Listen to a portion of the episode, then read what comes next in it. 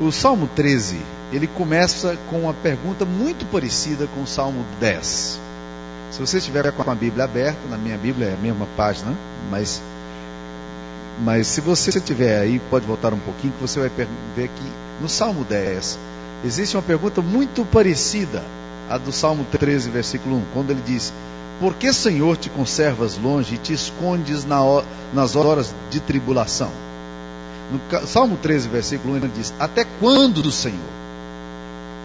Até quando esquecer-te-ás de mim para sempre?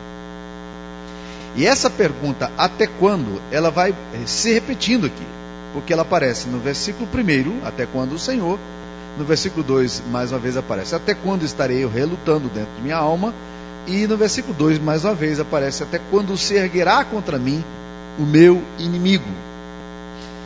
O que esse salmista está levantando é um problema muito parecido com o problema que o nosso coração muitas vezes levanta.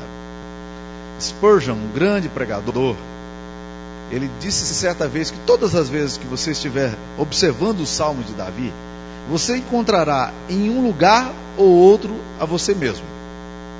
Por isso que nós nos apaixonamos tanto com os salmos, porque os salmos não é aquilo que Deus fala para nós, mas é aquilo que a gente fala para Deus.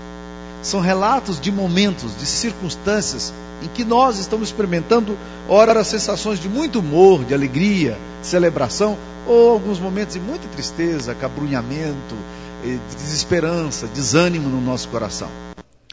Essa pergunta aqui é uma pergunta muito interessante, porque eu já ouvi tantas e tantas vezes as pessoas perguntando: Pastor, Deus se esqueceu de mim? Será que Deus não olha mais para mim? Será, será que Deus era uma ilusão no meu coração? Será, será que eu posso, de fato, contar com Deus? É aquela pergunta: por que, que Deus muitas vezes se cala em situações absolutamente provocativas e doloridas, grandes tribulações que a gente está passando? E a gente tenta entender as coisas, juntar as coisas e parece que não dá certo.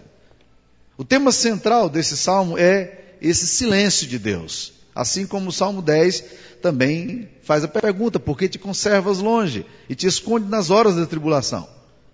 Nós sabemos que Deus não escondeu a sua face de Davi, mas Davi sentia exatamente isso que ele declara. Nós não cremos que Davi estivesse aqui brincando com ideias. Não. Ele está de fato dizendo uma coisa que passa no coração dele. Ele sente isso aqui como absolutamente alguma coisa real. É o que ele percebe, é o que ele vê. E quando nós temos sentimentos muito fortes, nossas emoções criam a nossa própria realidade. Davi sentia que Deus os esquecera. Davi sentia, e isso era real, que Deus se esquecera dele. E por essa razão, ele está aqui agora pedindo a Deus para que Deus o socorra. Isso era verdadeiro para ele. Não era verdadeiro enquanto realidade, mas enquanto o sentimento era verdadeiro. Algumas pessoas ignoram os sentimentos nossos na nossa relação com Deus. Muitas pessoas acham que os sentimentos não têm importância nenhuma na nossa relação com Deus. Mas os sentimentos pesam muito quando a gente faz avaliações da vida. E de fato o sentimento tem muito a ver com as coisas que a gente percebe Deus. Porque se nós tivermos a percepção errada dos nossos sentimentos. Nós vamos criar uma outra realidade. Por outro lado, nós precisamos também entender que os nossos sentimentos, eles não podem ser o critério último das nossas decisões, da leitura que a gente faz da vida. Alguém já disse que nós não somos pessoas orientadas por sentimentos, mas somos pessoas orientadas pela palavra de Deus. Não raras vezes os nossos sentimentos se equivocam porque eles estão voltados muito para essa questão da nossa própria queda, a queda da raça humana. E nós muitas vezes nos encontramos profundamente desencontrados, porque quando nós sentimos, nós achamos que os nossos sentimentos são rea reais. Eles pesam para nós como realidade. E nós passamos a avaliar as circunstâncias, os problemas, os nossos enfrentamentos, as dores que temos e até o próprio Deus a partir daquilo que nós sentimos. E nessa hora nós nos enganamos. Salmista Davi está profundamente desanimado. ele demonstra isso aqui na oração que ele fala. Até quando estarei eu relutando dentro de minha alma com tristeza no coração todo dia? O que, que aconteceu com ele quando ele começou a ter esse sentimento de distanciamento de Deus? É uma tendência absolutamente normal que ele faz aqui.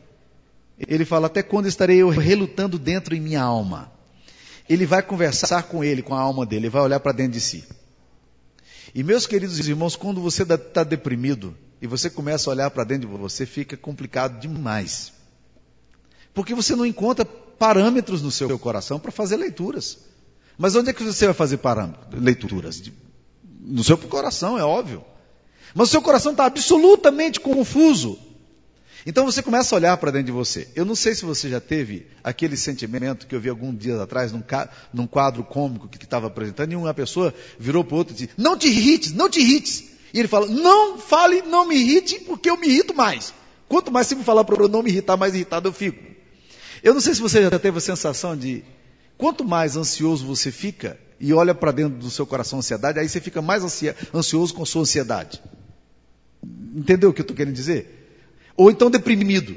Aí você começa a perguntar, por que, é que eu estou deprimido? E aí você fica mais deprimido porque você pergunta por que, é que eu estou deprimido. Faz sentido isso que eu estou falando?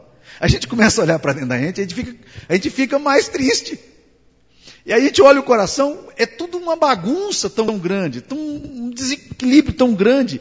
O salmista Davi diz assim: Até quando estarei eu relutando dentro em minha alma? Ele olha para onde? Ele olha para o coração confuso dele, para as leituras que ele está fazendo da vida. Assim como eu e como você, como nós fazemos. É assim que fazemos. Quando nós nos encontramos desesperançados, desanimados, atribulados, a gente olha para o coração, aí, aí está deprimido, a gente fica mais, aí fica mais deprimido, a gente está ansioso, fica mais ansioso, a gente está preocupado, fica mais preocupado. Para onde que você olha quando você está deprimido? Ou então você faz o contrário. Você não olha para você. Você olha para as circunstâncias ou para situações que acontecem na sua vida. E aí você também começa a ficar desesperado. Porque você está olhando para fora e você vê os desequilíbrios, você vê as pessoas também cometendo tolices, as pessoas fazendo coisas erradas. Por isso é que os puritanos tinham uma regra muito simples de prática cristã. Eles diziam o seguinte: cada vez que você olhar para dentro do seu coração. Olhe dez vezes para a cruz de Cristo. Eu acho isso fantástico.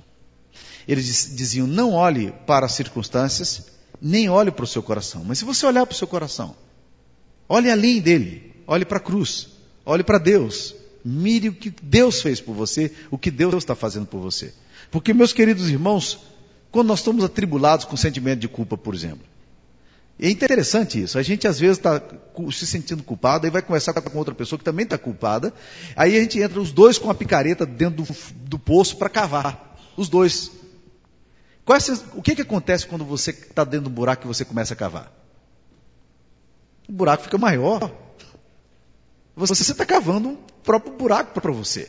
O salmista Davi está dizendo aqui: Eu estou relutando dentro da minha alma contra tristeza todo dia. O que, que ele, ele se retroalimenta da dor dele. Ele se retroalimenta da culpa e do medo dele. Ele se retroalimenta da tribulação que ele enfrenta, da depressão que ele enfrenta, das acusações que ele enfrenta. E isto é absolutamente real para ele. Por isso que o Dr. Martin Lloyd Jones falava o seguinte: que a introspecção a, a, ou melhor, a autoanálise ela é positiva, mas a introspecção é mórbida. Pessoas que vivem no círculo de autorreflexão, autorreflexão, autorreflexão, autorreflexão, autorreflexão. É mórbido, não adianta. Há uma, esse negócio de autoajuda é o negócio mais interessante que tem. Há uma cena no filme Beleza Americana em que a mulher está ouvindo uma fita de autoajuda. E ela diz assim: eu não posso chorar. Eu não posso chorar. Eu não posso chorar. E quanto mais ela dizia eu não posso chorar, mais ela, ela chorava. E é interessante isso aí. A Bíblia sempre nos faz questão de compreender que mais do que alta ajuda, nós precisamos de ajuda do alto. A gente precisamos ter a graça de olharmos para fora de nós mesmos, olharmos para Deus. Por isso que o salmista ora aqui no versículo 3: Atenta-me para mim, atenta para mim, responde-me, Senhor Deus meu. E ele faz uma oração que para mim é exatamente a oração que eu preciso quando eu estou passando por essa leitura equivocada da vida. Quando a realidade minha é sentimental. Quando os meus, as minhas emoções estão completamente danificadas. Olha o que, que ele diz aqui. Ilumina-me os olhos para que eu não durma o sono da morte. Deus, abre meus olhos, Senhor. Senhor, dá-me a capacidade de ver com os teus olhos, de ter luminosidade na minha alma. Senhor, ilumina os porões do meu coração. Vem para minha alma tribulada e joga luz nesse lugar sombrio do meu coração. Porque o mal, meus queridos, é como o mofo e o fungo. Ele cresce melhor quando não tem luminosidade. Se você não tiver o seu coração iluminado por Deus, vai ser muito difícil. Lembra que o apóstolo Paulo falava em Efésios capítulo 5, versículo 14? Desperta dentre os mortos e Cristo te iluminará? Ele está dizendo: olha, nós precisamos aprender de que nós precisamos despertar. E só Deus pode fazer esse movimento em nosso coração. Deus precisa iluminar os porões da nossa alma. Deus precisa trazer luz para onde nós não conseguimos ver luz. Deus precisa trazer graça onde nós não conseguimos ver graça. É isso que o texto está nos querendo nos mostrar. Quanto mais pensamos sobre nossos problemas, mais deprimidos ficamos. Mas quando oramos pelos problemas, pedindo para que Deus ilumine o nosso coração, um grande senso de alívio e paz chega ao nosso coração, porque Deus é quem vai fazer isso em nós. Pensar sobre os nossos problemas, meus queridos irmãos, é um trabalho muito difícil. Alguém disse que tribulação é como uma pílula que Deus dá para você engolir. E vai engolir seco mesmo. E você vai ter que passar pela tribulação. Mas a gente torna muito mais difícil esse processo porque ao invés de engolir a pílula que a gente tem que engolir, a gente fica mastigando. Aí joga para um canto da boca, joga para o outro canto da boca. A gente fica mastigando a pílula. O salmista Davi está dizendo: Deus, eu preciso que o Senhor ilumine o meu coração. Que o Senhor traga luminosidade ao meu coração. O apóstolo Paulo orava em Efésios capítulo 1 pelos, pelos membros daquela igreja, dizendo: Senhor, que o Senhor possa abrir os olhos do coração dessas pessoas para que tenham entendimento. Já parou para pensar que os nossos olhos, que o nosso coração tem olhos e que precisam de luz para entender? Mas como, como nós vamos fazer? A Bíblia diz: se a luz que há em ti são trevas, com grandes trevas serão. Onde é que está o foco da sua dor nesse momento?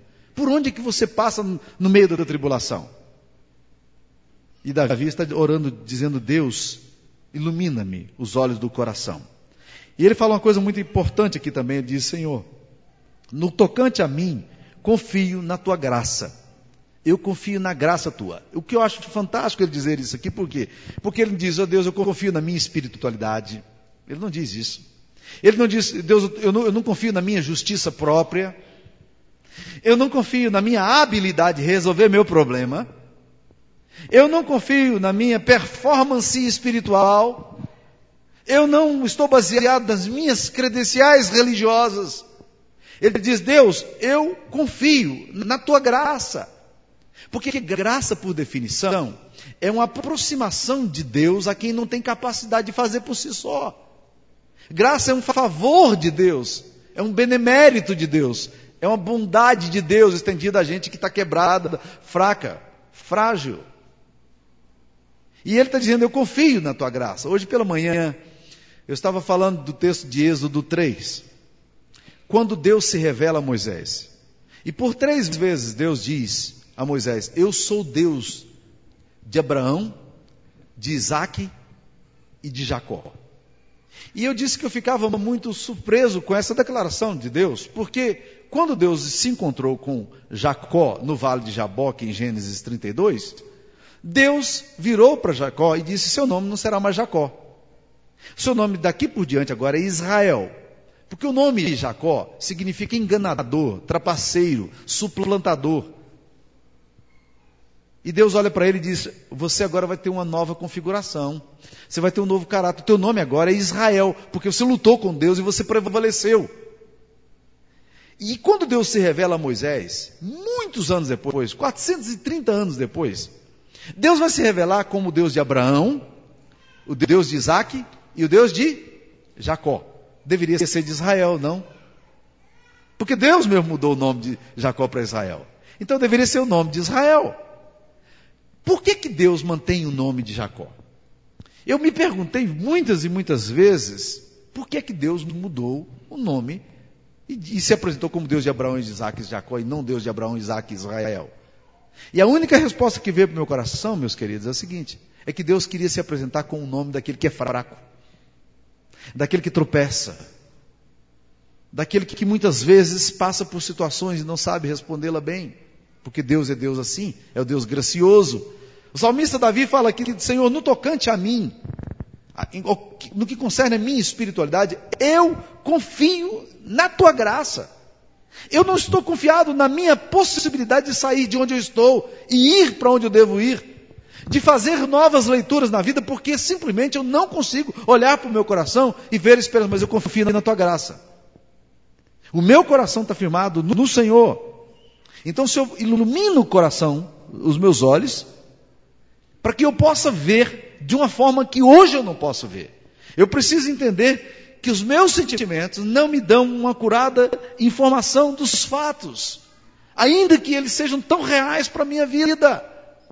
Mas eu quero, Senhor, aqui agora, olhar para o Senhor e eu confio na graça do Senhor. Quando eu leio sobre o silêncio de Deus nesse texto aqui, eu faço uma pergunta ao meu coração: por que, que Deus se silencia? Muitas vezes. Embora a Bíblia nos fala que Deus é um Deus sempre presente, e Deus muitas vezes se silencia por um propósito didático. Existem quatro coisas pelas quais Deus se silencia. A primeira delas, Deus muitas vezes se mantém em silêncio porque Ele tem propósitos inescrutáveis e Ele quer levar a bom termo os seus propósitos. Veja a vida de José. Quer uma vida mais enigmática do que a vida de José, porque quando você lê lá nos textos de José em Gênesis, é muito interessante. Porque a Bíblia fala: o Senhor era com José. O Senhor era com José. Tudo quanto ele fazia, o Senhor fazia prosperar nas suas mãos. Mas o que eu vejo em José, José sendo levado para a cadeia, sendo vendido como escravo, apanhando, sendo leal e sofrendo. E aí eu pergunto, onde é que está Deus aqui? Porque se há um homem cuja experiência de vida, de, de Deus, é tão concreta, é na vida de José. Mas nós sabemos disso porque a gente lê a Bíblia hoje. Mas eu fico me perguntando, José passando lá pela prisão, será que ele conseguia ver Deus? Como é que a gente pode ver nas situações naturais da nossa história presença de Deus? Na tribulação que eu enfrento presença de Deus? Porque Deus quer me levar a propósitos inescrutáveis que eu mesmo não sei e Ele quer fazer prevalecer a sua vontade e no seu infinito amor e projeto Ele vai fazer isso. Deus se silencia muitas vezes exatamente porque está construindo o seu plano na história. E você está desesperado aí para Deus ouvir, para Deus responder, e Deus está dizendo: Eu estou te ouvindo, mas eu tenho um propósito para a sua vida. Segunda coisa que eu acho que Deus se silencia é porque Deus nos quer fazer passar pelo teste do tempo para forjar o nosso caráter. Muitas coisas a gente só aprende com o tempo. E Deus quer levar a gente, e muitas vezes Deus se cala. Como se ele dissesse, eu estou cuidando de você, meu filho. Mas eu quero que você passe pelo teste do tempo. Eu estou trabalhando teu caráter. Terceira razão que eu acho que Deus se silencia é porque Ele deseja que a gente confie nele e não nas circunstâncias. Porque as coisas que se veem são temporais, mas as que não se veem são eternas. Nós muitas vezes desesperamos, a circunstância está ruim, nós ficamos loucos, correndo para um lado, correndo para o outro. O que, que vai acontecer? Deus está dizendo: confie em mim. Confie em mim. No culto que nós tivemos na quinta-feira, eu desisti de pregar. Porque a Mayra trouxe um, um, um negócio tão fantástico aqui. Ela trouxe aqui um, uma projeção, uma experiência de um homem. Uma experiência tão fantástica que quando eu vi, eu disse, eu não preciso pregar mais, não, é isso aqui que eu queria dizer. Né? A Mayra estragou meu sermão, né? Eu não preciso mais pregar. um negócio maravilhoso de um homem que pega o filho dele e vai dar uma caminhada na floresta. E quando ele chega na floresta, ele, no meio da floresta, uma chuva começa a cair muito forte. E o filho começa a chorar desesperado. E ele abraça o seu filho correndo para a cabana, e aquela chuva forte, o vento forte. Ele diz que sussurrava no ouvido do filho dele o seguinte: Meu filho, eu te amo. Meu filho, eu sei o caminho de volta. Meu filho, nós vamos sair dessa. Meu filho, eu estou contigo. Eu te amo, eu te amo, eu te amo, eu te amo. E ele diz: Eu me sentiria muito frustrado se quando meu filho crescesse, meu filho procurasse o terapeuta para dizer: Eu fiquei traumatizado com aquela experiência. Porque para mim, aquela experiência foi uma das experiências mais lindas da minha relação com meu filho. Eu estava dizendo para ele: Eu amo você. Confie em mim. Eu amo você. Deus está fazendo exatamente isso porque Ele quer que a gente não confie nas circunstâncias, mas nele mesmo. Nós muitas vezes estamos olhando, se a circunstância varia, a gente fica doido. Se, gente, se as coisas mudam para cá, a gente fica doido. Se a gente perde dinheiro aqui, a gente fica maluco. Gente, nós confiamos em um Deus que nos ama. É isso que a palavra de Deus nos ensina. Deus se silencia também, irmãos, porque invariavelmente tempos de silêncio de Deus em nossas vidas culminam na sua maravilhosa revelação em nós, iluminando os nossos olhos. Jó, no período de silêncio da alma dele, de dor, ele tem uma experiência fantástica. E lá no final ele relata e diz: Eu te conhecia só de ouvir mas agora meus olhos te veem. Ou seja, tinha uma percepção diferente do Senhor agora. Agora aprendi a ver o Senhor de forma diferente. Eu estou vendo o Senhor como o Senhor de fato é. E eu me alegro nisso. Agora, meus queridos, há um momento de silêncio na Bíblia que nenhum teólogo, nenhum estudante da Bíblia, nenhum cristão consegue entender. Esse é o momento de silêncio de Deus. É quando o filho dele está na cruz, e lá na cruz ele começa a dizer: Deus meu, Deus meu, por que me desamparaste? E o clamor de Jesus está ali na cruz. Ele está clamando ao Pai. E o Pai simplesmente se cala. Se há um momento de silêncio inexplicável, inescrutável, incompreensível, e esse momento é o momento da cruz. Ali na cruz, de fato, Deus deixou Jesus no silêncio. Ali na cruz, Jesus experimentou o abandono de Deus. Ali na cruz, Jesus ficou só. Agora, meus queridos irmãos, o que é mais interessante e mais paradoxal é que a experiência mais horripilante do abandono de Deus na história se deu na cruz. Mas existe algum momento em que Deus tenha falado tão grande, de forma tão forte quanto a cruz? Existe algum momento em que a gente possa dizer, esse momento foi mais significativo do que a cruz? A cruz de Cristo é o ponto zênite da história. A cruz de Cristo é um momento essencial na história do povo, da humanidade. Naquele momento Deus se silencia. Mas naquele momento Deus brada. Naquele momento Deus estava mostrando o seu grande amor pela humanidade, redimindo a todos nós. Naquele momento de maior abandono de Deus é o momento da maior lucidez da história. A cruz, que é o lugar de maior vergonha e opróbrio, é o lugar de maior glória e de maior exaltação. Ali na cruz nós vemos o silêncio de Deus, mas na cruz nós vemos o discurso de Deus de uma forma audível há um grande, há um hino muito conhecido. E a gente canta muitas vezes, ah, isso na igreja, você provavelmente o conhece, que diz o seguinte: Foi no Calvário que ele, sem falar, mostrou ao mundo inteiro o que é amar. Foi no Calvário que Deus mostrou o seu grande amor no silêncio dele.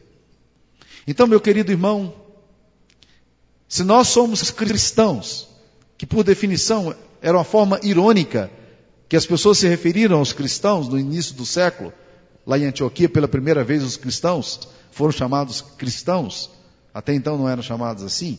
Na verdade, era uma, uma, uma crítica ao cristianismo, porque cristãos significam pequenos cristos. Se nós somos pequenos cristos, nós precisamos entender que o silêncio de Deus nada mais é do que o espaço da maior revelação de Deus. O silêncio de Deus é a hora em que Deus está querendo falar de forma mais forte para nós. C.S. Lewis falava que o sofrimento é o megafone de Deus. É a forma que Deus tem que para gritar nos nossos ouvidos e nos chamar a atenção. Há uma ausência que todos nós devemos temer. A ausência final de Deus é o inferno em si mesmo. Por definição, só há um lugar onde há um silêncio absoluto de Deus. Esse lugar é o lugar é o inferno. Porque o inferno é a ausência de Deus. O inferno é um lugar sem misericórdia. E é o único lugar onde, de fato, Deus não se pronuncia. O inferno, a ausência final de Deus é o inferno em si mesmo. Tribulação, agonia na alma, inquietação, acusações de inimigos, adversidade. Tudo isso, meus amados irmãos, pode parecer para você um grande silêncio de Deus hoje, mas na verdade não é. Deus, no seu infinito amor, está ainda sussurrando no seu ouvido, dizendo: Eu te amo, meu filho. Eu te amo, meu filho. Eu te amo, meu filho. Eu sei o caminho. Confie em mim. Eu te amo. Eu estava ouvindo essa semana uma, uma, um, um trecho de uma apresentação do Brennan Manning, que é um sacerdote católico que tem escrito coisas muito interessantes ultimamente. E Manning tem um vídeo dele de três minutos, se você gosta de assistir no YouTube, vale a pena abrir lá. Chama Brenna Manning. Né, e tem três minutos que ele fala um pouquinho sobre o teste final de Deus. E nesse YouTube, Brenna Manning diz que quando nós chegarmos diante de Deus, Deus vai fazer uma única pergunta a nós. Ele vai fazer a seguinte pergunta: Você de fato sabia que eu te amava? No seu coração, no seu íntimo, você sabia que eu te amava? E eu confesso que fiquei muito surpreso com essa declaração do Brandon Manning. Porque eu sempre achava, e ainda continuo achando, que Deus vai me perguntar lá no céu, o único teste de Deus vai ser: Você me ama? Mas foi bom pensar que quando eu chegar no céu, Deus vai fazer uma única pergunta: Você sabia que eu te amava? Esse silêncio de Deus na sua vida, na sua história, você ainda consegue ter os olhos iluminados do coração para entender que Deus ama você? Eu gostaria de orar nessa noite. Eu reservei esse momento de oração, de graça e bênção para o final, para a gente poder orar juntos. Ah, porque eu creio que quando o povo de Deus ora junto, é um momento da gente da gente realmente apresentar nossas, nossa vida a Deus. Eu queria, quem sabe, a gente pudesse ajoelhar, você ajoelhar onde você está, as pessoas que estão mais perto viessem para frente também para a gente orar. Vamos, nesse momento, orar a Deus. Eu gostaria que nós pudéssemos colocar nossa vida na presença de Deus nesse momento. Vem até a frente, vamos orar juntos. Queria que você estivesse apresentando sua vida a Deus. E ainda mais se seus pensamentos, sentimentos, se estiver amedrontado, mais uma razão para vir aqui nós vamos orar juntos, tá? Eu queria que todo mundo chegasse mais perto, nós vamos ajoelhar, vamos nos aproximar diante de Deus. Vamos ajoelhar aqui.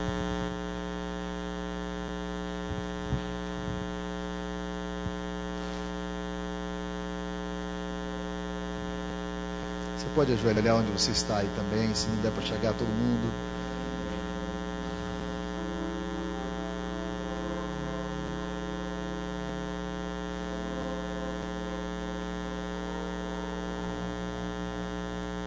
Pergunte a você mesmo: Você sabe que Deus ama você?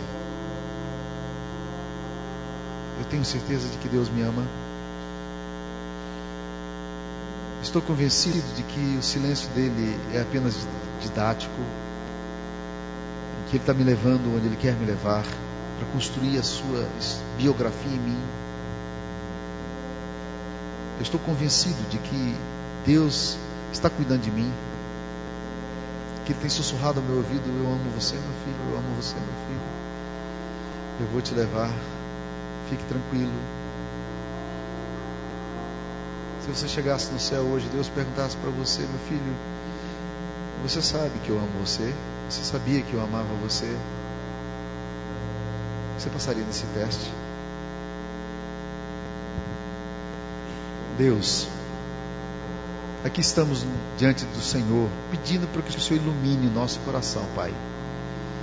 Oh Deus querido, tantas vezes, o nosso, nossa percepção da vida, nossa percepção da história, Senhor, é tão negativista. Nós nos amarramos tanto, Deus, na nossa própria crise, nos enrolamos tanto em nós mesmos, e, ó Deus, não somos capazes de olhar para a cruz, não somos capazes de discernir o seu propósito na história, não somos capazes de perceber a nós mesmos.